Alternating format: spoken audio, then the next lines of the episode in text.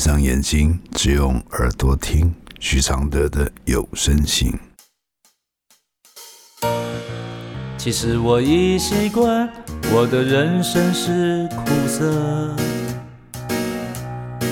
苦苦的，甚至酸酸的。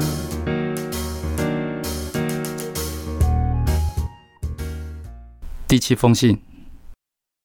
当男友和别的女生出游好几天，来信失眠了好几天，因为男友和女性好友单独出去玩了几天几夜。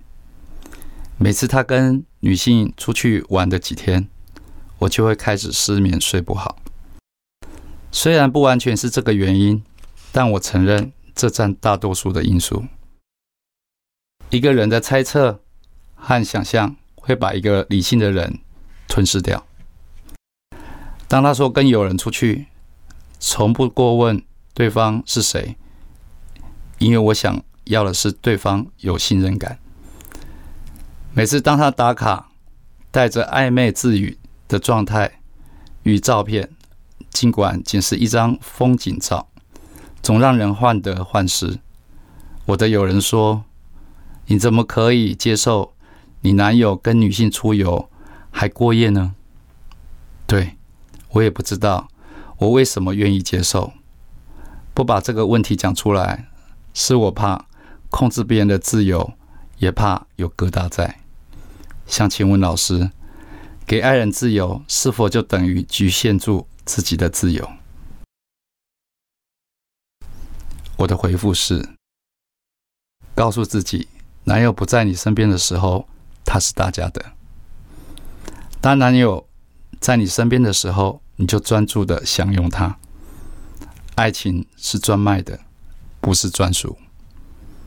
谢谢陈尼尔完成这封信。其实我已习惯，我的快乐是黑的，圆圆的。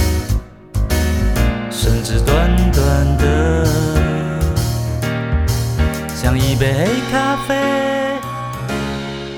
不加糖的纯粹，总是一夜没睡，也能醒着书写。如果我是你的一杯咖啡，如果能和你的寂寞配对，不对不会。不醉不悔，不是什么都扯上完美。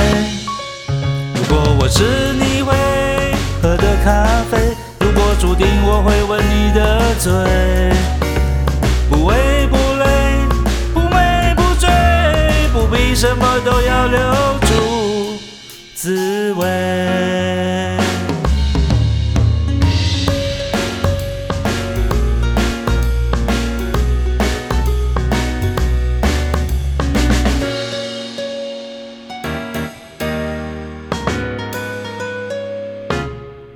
其实我已习惯，我的现在是你的，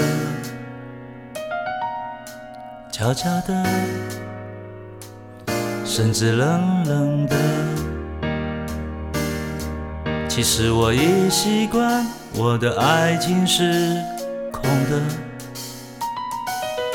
虚幻的，甚至真实的。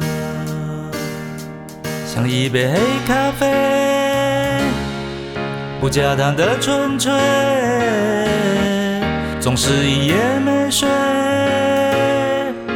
也能醒着书写。如果我是最后一杯咖啡，如果每一次的爱都是约，不言不怕，不喝不醉，不必什么都不能没睡。如果我是一杯新的咖啡，如果相遇可以无言以对，不言不语，不笑不为，不是什么都。